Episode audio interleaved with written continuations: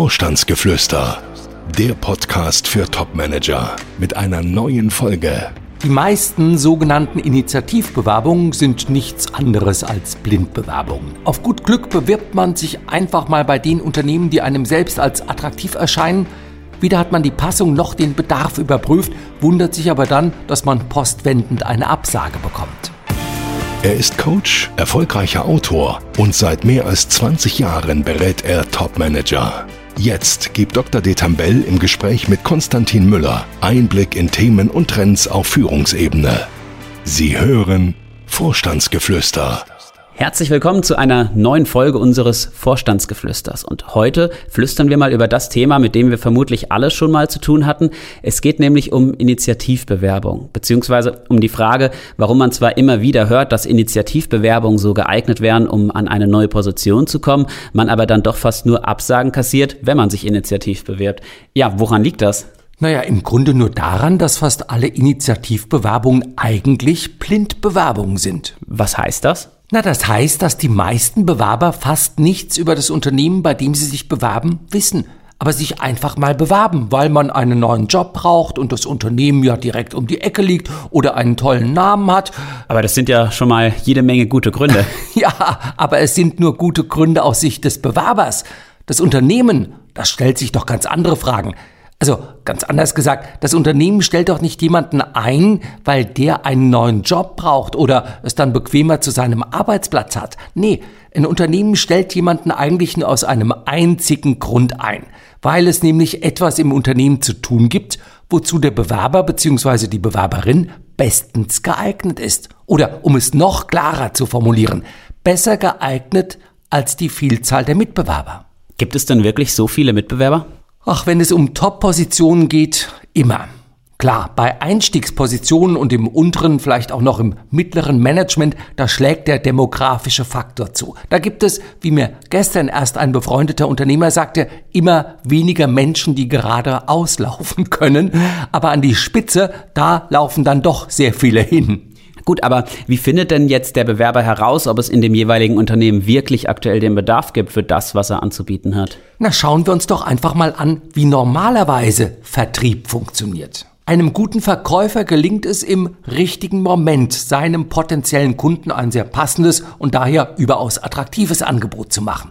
Voraussetzung dafür ist allerdings, dass er den Markt, aber auch seinen Kunden und dessen Bedürfnisse in und auswendig kennt. Je mehr Informationen er hat und je mehr Erfahrung er darin hat, diese Informationen zu verknüpfen und die richtigen Schlüsse daraus zu ziehen, umso eher wird ihm das gelingen. Nicht selten bietet er sogar dem Kunden etwas an, bevor dieser seinen Bedarf lautstark und für alle vernehmlich artikuliert hat. Aber genau das ist doch das Problem. Also wenn eine Top-Position im Unternehmen zwar noch nicht vakant ist, wie findet man denn dann heraus, ob diese in naher Zukunft vakant oder neu geschaffen werden wird? Also ihr bei euch im Unternehmen, Vogel und Detambell, ihr liefert euren Kunden ja genau diese Informationen. Wie macht ihr das? Zunächst mal sammeln wir die aus unserer Sicht richtigen Informationen. Denn so wie es Veränderungen in einem Unternehmen gibt, die keine Aussage zulassen, ob demnächst Positionen auf Top-Level wirklich neu besetzt werden, so gibt es ja auch jede Menge Veränderungen, die genau solche Neubesetzungen wahrscheinlich werden lassen. Das heißt konkret? Zum Beispiel ein Wechsel im Gesellschafterkreis, im Aufsichtsrat, im Verwaltungsrat oder auch wenn der CEO wechselt. Das wird Folgen haben, Folgen für andere Top-Positionen in diesem Unternehmen. Oder wenn eine Altersnachfolge ansteht, wenn ein Unternehmen verkauft wird, zerschlagen wird oder in die Muttergesellschaft integriert wird. Spannend sind doch sicherlich die Umsatzzahlen. Völlig richtig. Und natürlich auch die Gewinnsituation.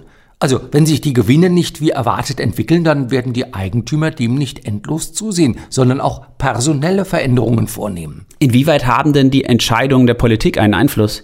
Naja, auch da jede Menge kann man sagen. Also wenn sich politische Rahmenbedingungen ändern, also geplante oder auslaufende Förderprogramme, umweltpolitische Vorhaben etc. oder auch politische Entscheidungen wirklich ja Unternehmen äh, dazu zwingen, sich zu verändern, dann kann auch das zu personellen Veränderungen führen. Zum Beispiel Windräder, das war ja so ein Thema. Auf einmal gab es Förderprogramme, dann lief dieses Geschäft wie geschnitten Brot. In anderen Zeiten, wenn die Förderprogramme auslaufen, läuft die Branche in eine Krise hinein. Oder ganz aktuell, Verbot von Plastikeinweggeschirr. Das hat doch Folgen für alle Unternehmen, die solches produziert haben, aber auch für diejenigen, die eben mit Plastikeinweggeschirr nachher Geschäft gemacht haben. Steuererhöhungen sind andere Themen, Zölle, Exportverbote. Also all solche Themen haben Einfluss auf die Gewinn- und Umsatzentwicklung eines Unternehmens. Und wie kommt ihr an diese Informationen? Ach, wir haben es da relativ einfach, denn im Grunde bekommen wir die Informationen ja frei Haus geliefert. Wie das denn? Naja,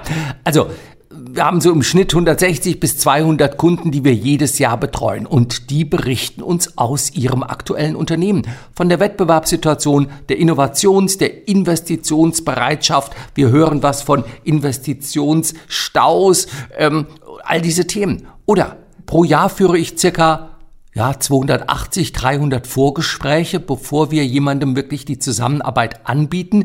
Und in diesen Vorgesprächen schildern uns unsere Gesprächspartner nicht selten sehr detailreich, warum sie das Unternehmen verlassen wollen oder müssen, wie es um das Unternehmen steht, also Stichwort Führungskultur, Mitarbeitermotivation oder Demotivation, Fluktuation, Krankenstand, Strategiewechsel etc.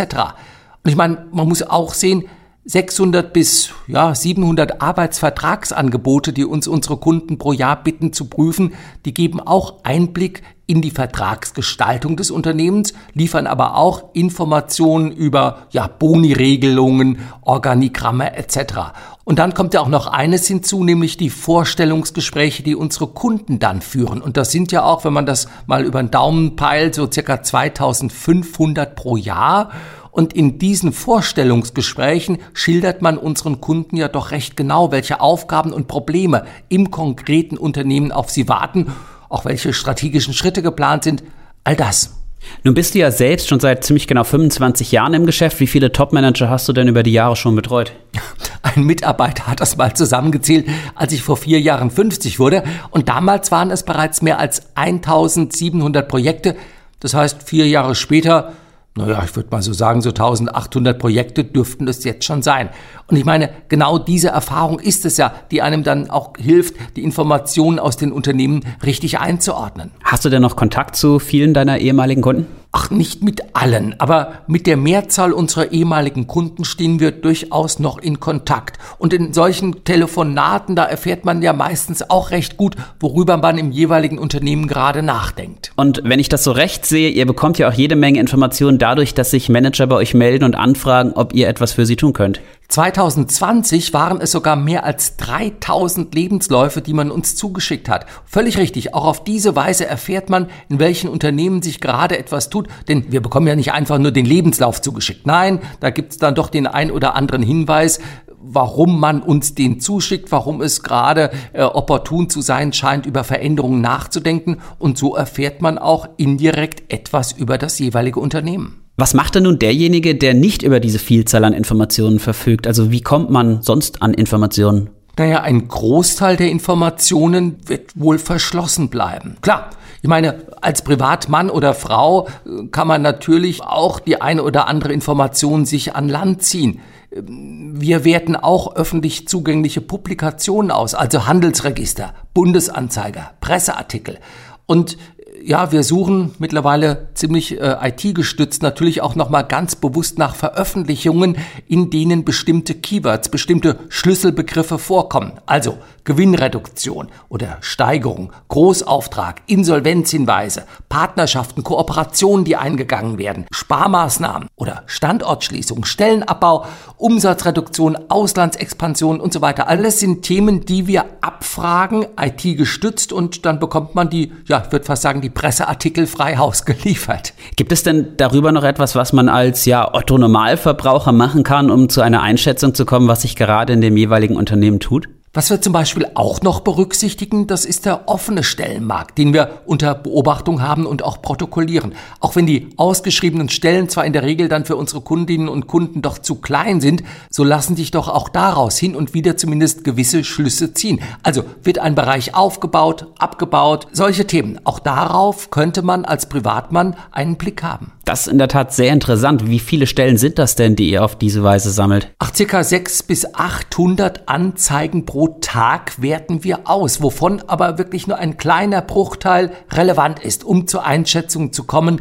welche Chancen sich auf Top-Level ergeben. Ihr habt doch sicher auch einen guten Überblick darüber, wie Firmen und Headhunter so mit Bewerbern umgehen, oder? Ja, Kundinnen und Kunden berichten uns, wie professionelle Headhunter reagieren oder sie behandelt haben oder auch wie professionell die Unternehmen den Bewerbungsprozess gemanagt haben oder eben auch nicht. Oder um es nochmal deutlicher zu sagen, wenn wir Klagen hören, dass ein Unternehmen unprofessionell im Bewerbungsprozess agiert hat, und das ist gar nicht mal so selten, also dass die Reaktion auf Bewerbungsunterlagen nicht angemessen war oder die Gesprächspartner in Vorstellungsgesprächen schlecht vorbereitet waren, durch schlechtes Benehmen auffielen.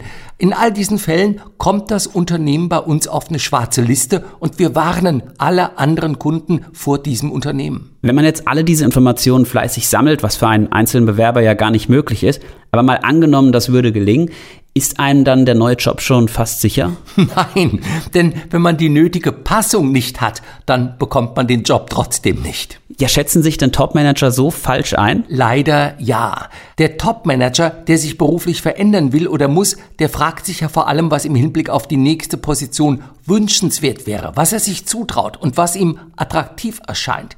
Die Personen, die über die Besetzung von Top-Positionen entscheiden, die stellen sich aber ganz andere Fragen. Welcher Bewerber passt perfekt zu den Aufgaben, die es in meinem Unternehmen zu tun gibt?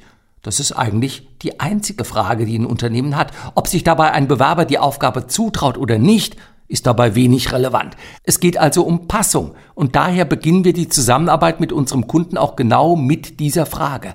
Welche Kriterien erfüllt unser Kunde und in welchen Unternehmen sind genau diese Kriterien gefordert?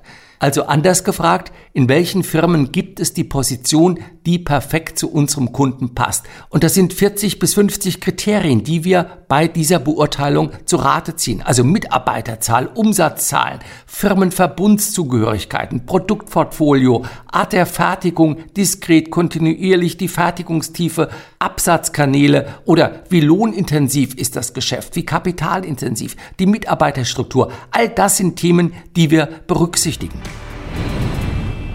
auf den Punkt formuliert. Also ich fasse einfach mal zusammen, es ist wirklich wie im Vertrieb. Man muss sich nicht nur Klarheit darüber verschaffen, worin genau das eigene Angebot besteht, sondern auch darüber, welche Rahmenbedingungen erfüllt sind, dass das eigene Angebot bestens passt. Und da muss man auch nicht wissen, ob die Position nicht nur grundsätzlich vorhanden, sondern auch demnächst wirklich zur Neubesetzung ansteht. Das klingt nach sehr viel Arbeit. Das ist es auch. Die Frage, die uns heute erreicht hat, wäre damit eigentlich auch schon beantwortet. Fragen an Dr. Detambell. Katharina, 46, Vertriebsvorstand in einem Konsumgüterunternehmen, schrieb uns nämlich und will wissen, ob es wirklich Sinn macht, sich bei Unternehmen initiativ zu bewerben, denn sie hätte bisher nur Absagen bekommen. Ja, es macht Sinn. Aber, und das gebe ich schon einschränkend zu bedenken, nur wenn man wirklich seine Hausaufgaben gemacht hat. Also sich einfach mal auf gut Glück zu bewerben, da wird nichts draus werden. Ja, und das war's eigentlich auch schon wieder für heute. Nächste Woche geht es dann um Plaudern aus dem Nähkästchen, denn eine Frage, die uns auch immer wieder mal in den letzten Wochen erreicht hat, war die Frage, die eigentlich eine Bitte ist, dass du doch mal erzählst, was ihr bei Vogel und Detambell so macht, beziehungsweise wie ihr es schafft, dass eure Kundinnen und Kunden eine neue Top-Position finden. Aber nichts lieber als das erzähle ich das das nächste Mal. Ja, dann vielen Dank fürs Zuhören und ich freue mich auf die kommende Woche. Bleiben Sie reich an Erfolgen. Gibt es Fragen, die Dr. Detambell Ihnen beantworten kann? Schreiben Sie uns. Unsere E-Mail-Adresse podcast.vogel-detambell.de Folgen Sie uns und schalten Sie nächste Woche wieder ein. Vorstandsgeflüster